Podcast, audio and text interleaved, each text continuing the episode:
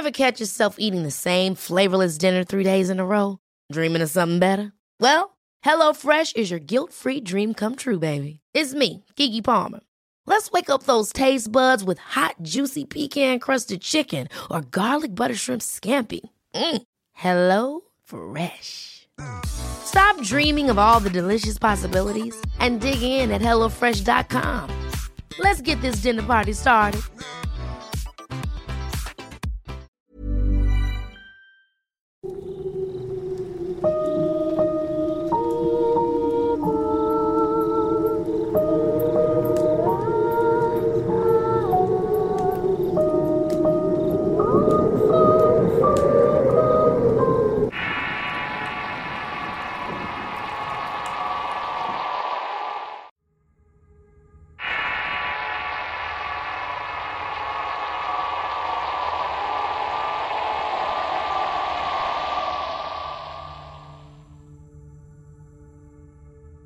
Les quiero contar algunas experiencias que pasaron a inicios de este año. Cierta noche me estaba alistando para ir a un pueblo llamado Taraquigua de la Cuna a dos horas de la ciudad que me encontraba, Caracas. En esta fecha, último día de los carnavales, todas las personas del pueblo salen a celebrar en horas de la madrugada. Generalmente llevan lanchas, botes y remos.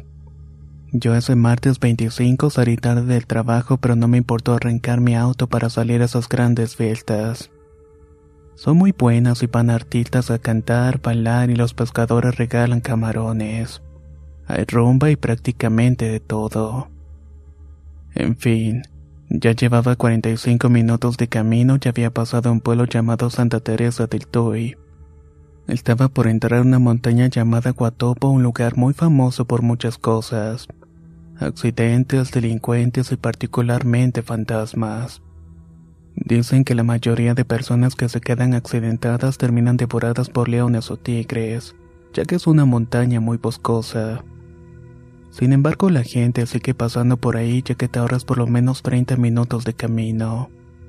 Pero realmente entrar es un infierno. Al final tomé valor y comencé a subir esa montaña. Cerré todos los vidrios del carro y apagué la radio para escuchar cualquier sonido raro del exterior. 15 minutos después llegué a una curva, bajé la velocidad sin frenar para agarrarla. En eso sentí un gran golpe del lado del copiloto.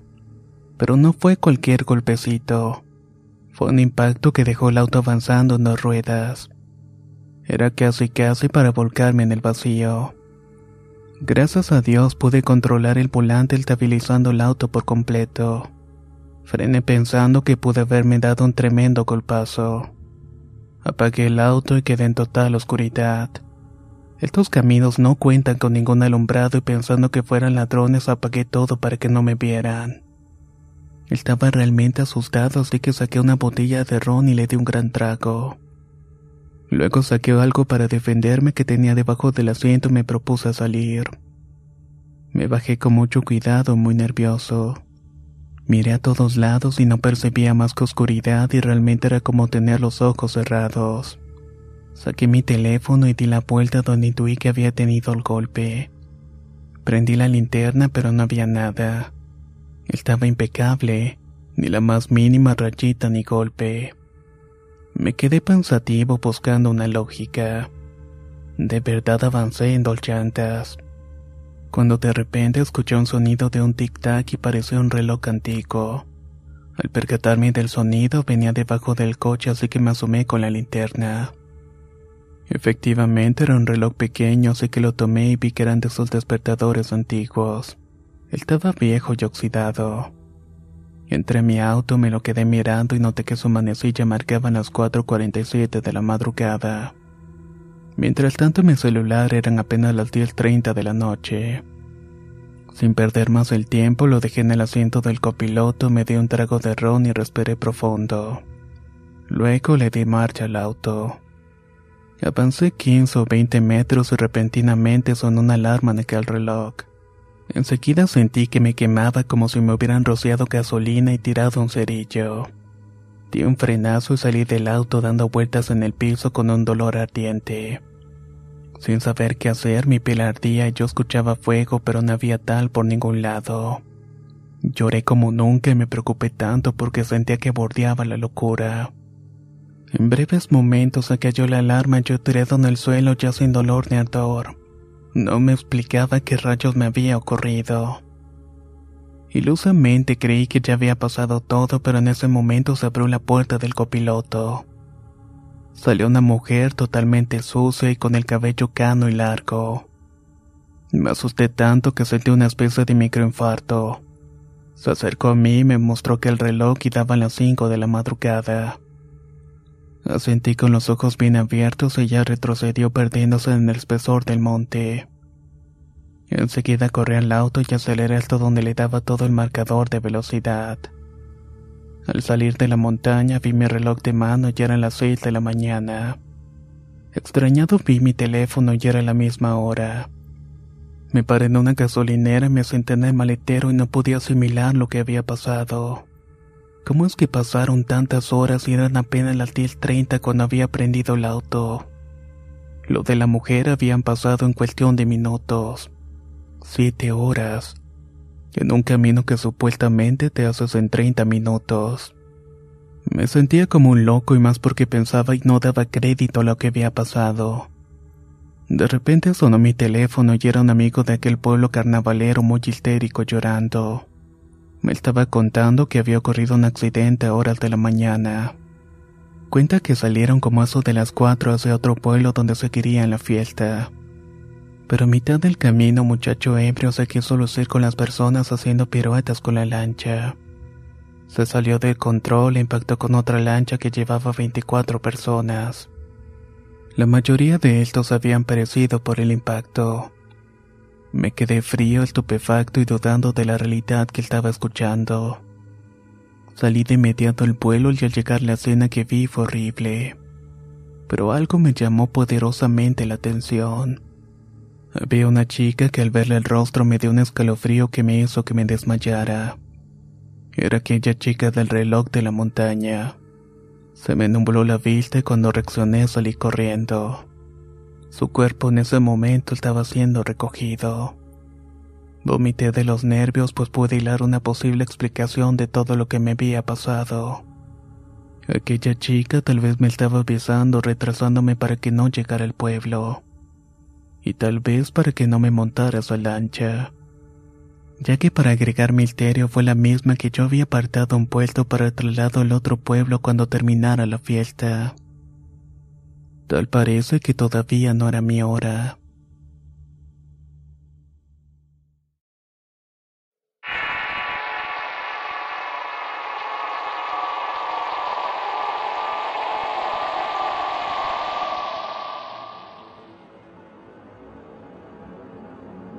Tengo 29 años, soy médico. Lo más extraño y terrorífico que me ha pasado en la vida sin duda fue hace tres años cuando estaba haciendo mi servicio social en un pueblo cerca de Tecate, Baja California.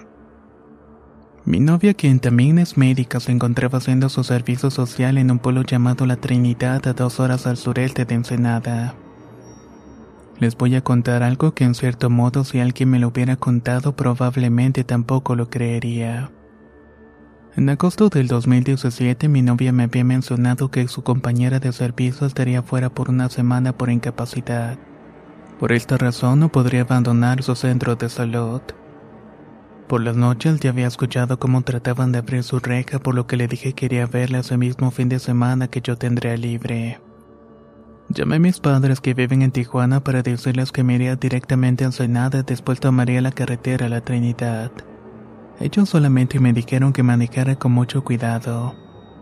Mi padre, que también es médico, me alertó que en ese tipo de pueblos alejados suelen asaltar personas que van perdidas o se nota que no son de allí.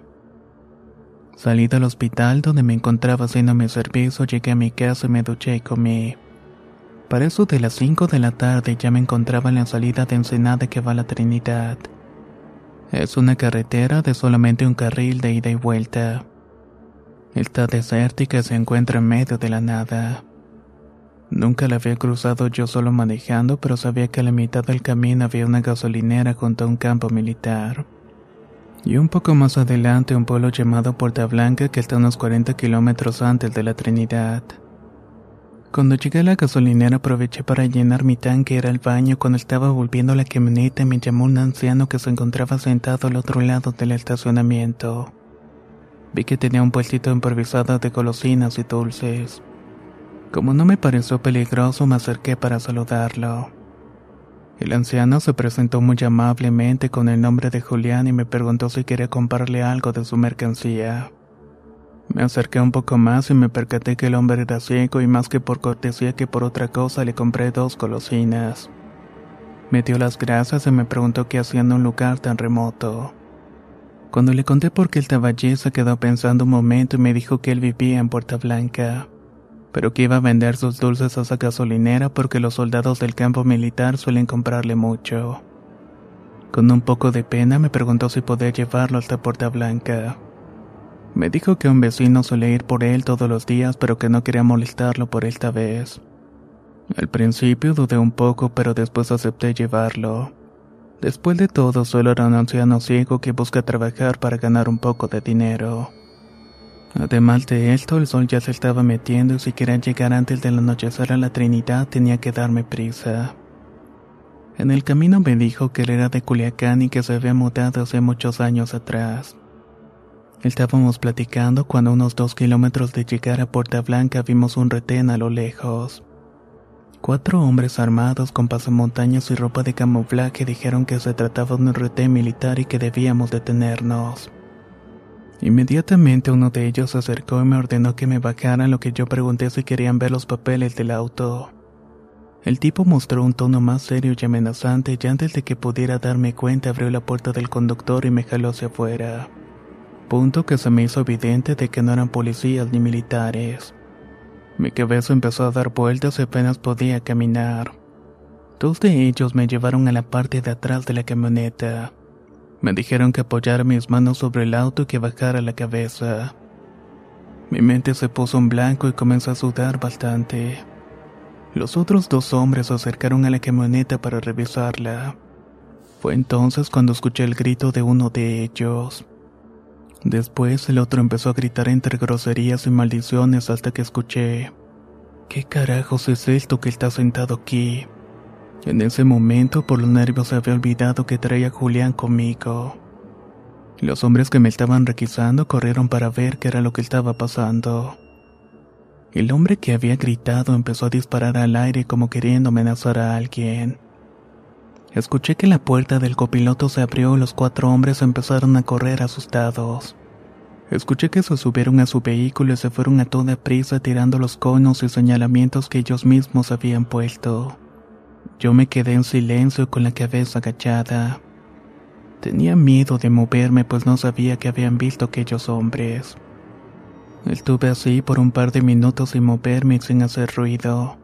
Falta que vi el sol comenzando a esconderse en el horizonte que me animé a caminar un poco. Ya no quería estar allí, mucho menos en la oscuridad. Me acerqué a la puerta del copiloto, pero Julián ya no estaba. Me alejé un poco para ver el horizonte y el camino, pero no había rastro de nadie ni de nada. Solo estaba yo con mi auto en medio del desierto. Volví al auto, cerré las puertas, encendí el motor y me fui enseguida. Estoy seguro que el resto del camino lo hice excediendo el límite de velocidad. Hasta el día de hoy recuerdo bien lo agradecido que me sentí cuando vi las primeras casas de la Trinidad de la entrada del pueblo. Cuando llegué con mi novia no le conté la historia en ese momento, pero eso sí avisé a mi casa para llamarle a mis padres que había llegado. El resto de ese fin de semana traté de no pensar mucho en lo que había sucedido pero simplemente tenía que contárselo a alguien. El fin de semana siguiente, estando en Tijuana, me animé a contarle a mis padres lo que me pasó. Cuando terminé de contar mi historia, mi padre empezó a respirar hondo y a sudar. Mi madre se quedó helada y tuvo que sentarse para no caerse. Acto seguido se llevó la cara a las manos y con dejo de desesperación. Después de tranquilizarse me explicaron que cuando mi padre se encontraba trabajando como maestro en una universidad de Culiacán hace muchos años, conoció a un buen amigo llamado Julián quien había padecido diabetes. Él se había quedado ciego poco antes de morir hacía 20 años. Aún recuerdo que me dieron arcadas y sentí una presión que se me bajaba de golpe. Desde entonces nunca más volví a cruzar por ese lugar solo de noche. No desde aquel día en que levanté de la carretera al amigo muerto de mi padre.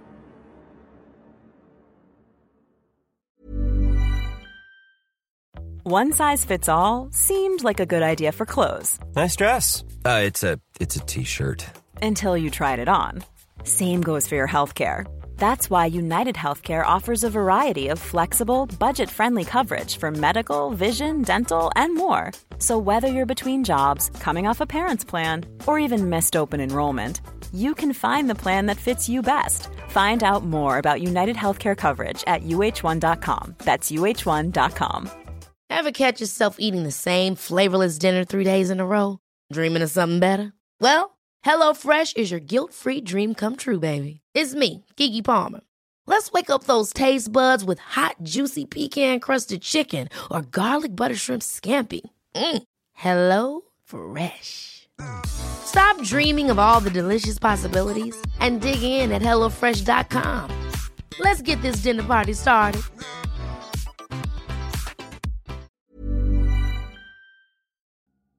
La primavera está aquí. Así que es el mejor momento para sacar lo viejo de la rutina y vivir nuevas experiencias. Entre ellas nuestros estrenos de terror. Y hasta una nueva manera de obtener dinero con tus compras gracias a iBota. iBota es una app que puedes descargar totalmente gratis y que te da la mayor cantidad de dinero en efectivo en cientos de artículos y marcas. No solo las botanas que disfrutas mientras nos escuchas. Olvídate de otras apps que son igual que brujos charlatanes y solamente te dan puntos fantasmas. Con iBota simplemente agrega tus ofertas a la aplicación y obtén dinero real que podrás transferir a tu cuenta bancaria, PayPal o tarjeta de regalo. No lo dudes y únete a una comunidad con 50 millones de usuarios que ya disponen de los beneficios de más de 2.700 marcas y tiendas, como Lowe's, Macy's, Sephora y Best Buy. Y para que termines de convencerte, en este momento iBota está ofreciendo a nuestro público 5 dólares solo por probar iBota usando el código ROR cuando te registras. Solo tienes que ir al App Store o Google Play Store y descargar la aplicación iBota gratis para comenzar a ganar dinero en efectivo y usar el código ROR. Esto es iBota en Google Play o App Store y usa el código ROR. Aprovecha los nuevos comienzos y corre a descargar la aplicación para ganar más cashback.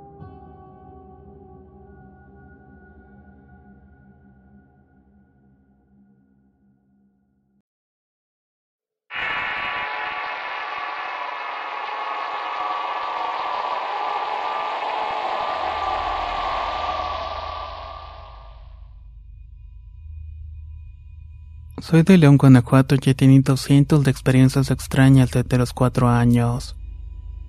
En esa etapa me aterraba y luego de adolescente sí me valía la vida. Ya de adulto sí traté seriamente de hacer contacto con apariciones y gente sombra pero nunca me respondieron. La anécdota que voy a comenzar a contar me sucedió en el año 2014. Me encontraba en mi antiguo trabajo y un día antes de hacer una auditoría yo tenía una sensación extraña en el estómago que me estaba incomodando. Pensaba que era el estrés de dejar todo de último minuto y preparar todo el papeleo y todo eso. Pero esta vez no era de esta manera porque escuché una voz en mi cabeza que me dijo que no manejara. En ese momento no había mucho trabajo, yo andaba en autobús. A pesar de la voz y la sensación incómoda me llevé la camioneta. Esa noche la voz se intensificó repitiéndose en mi cabeza. No manejes mañana, vas a chocar. Fue tanto que no pude dormir y no descansé nada sumándome el estrés de la auditoría me sentía bastante mal. Me levanté como eso de las 5.30 y a las 6.20 estaba listo para salir. Eso sí, me encontraba bastante indeciso para ver qué camino tomaba. El Boulevard Mariano Escobedo el Torres Landa. Por lo que la voz me estaba diciendo, decidí tomar este último. Yo sabía que el tráfico estaba pesado y tendría que ir lento. Y en dado que si chocaba el golpe iba a ser leve. Iba manejando súper mega atento que ni un detalle escapara a mi pista y tomé el carril central del boulevard. Todo iba bien y por unos minutos el tráfico pesado. Varios semáforos en rojo me calmaron, pero llegué al cruce con hermanos Altama. Allá antes había una glorieta que quitaron los semáforos y pusieron un cambio de carril obligatorio. Pero las líneas que marcaban el carril casi ya no se miraban. Entrando a redondel parado en el semáforo se me emparejó un camión foráneo sin pasaje. Vi los asientos vacíos por las ventanas y cuando cambió a verde el camión aceleró para el cambio de carril obligatorio. Giró a la izquierda y me iba a chocar así que aceleré y cambié de carril como debe ser. Pero el camionero como que se molestó pensando que me le metí a la brava y empezó a rebasar vehículos para quedar delante de mí y frenar. Me cambié de carril de baja para dejarlo que se fuera, pero el desgraciado desaceleraba para quedar a mi lado y aventarme el camión. Así lo hizo en tres ocasiones para embestirme, pero la camioneta es pequeña, ágil y responde bien. Así que por más que lo intentaba, yo andaba a mil en todos mis sentidos. Me le escapé fácil y zigzagueaba hasta que me quedé otra vez en el carril central y el camionero desaceleró.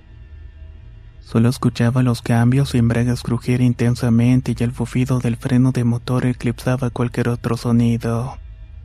Se me emparejó mi lado izquierdo y con toda la intención me aventó el camión bruscamente.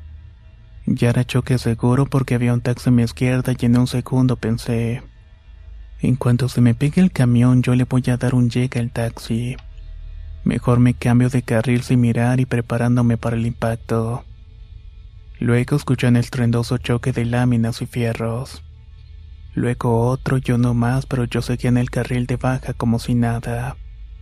Volteé por el retrovisor y vi que el taxista se frenó para darme paso. Mientras tanto el camión que intentó chocarme no puso atención adelante y habían cinco carros parados en el semáforo y se los llevó uno por uno. Me sentí mal porque en uno de los dos carros siniestrados se veían niños en uniforme por la ventana. Pero eso no fue mi culpa. Pasé junto al camión sin siquiera voltear a ver la cara del conductor. Me seguí del arco hasta un semáforo donde me alcanzó el taxista, se puso a mi lado y me explicó que él vio todo desde un principio. Se quedó en el carril de baja frenando los carros de atrás para darme espacio de cambiar. Así que prácticamente el taxista me dio la salvada de mi vida. Ese día se aventó manejando más de un kilómetro cuidando mi espacio de escape.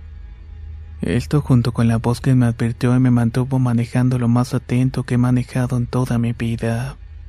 Llegando al trabajo, lo primero que mis compañeros inmediatamente me preguntaron qué era lo que había pasado. Parecía un fantasma por lo blanco que estaba. Les conté lo sucedido y todo terminó como una típica cena mexicana, pues me dieron el clásico bolillo para el susto.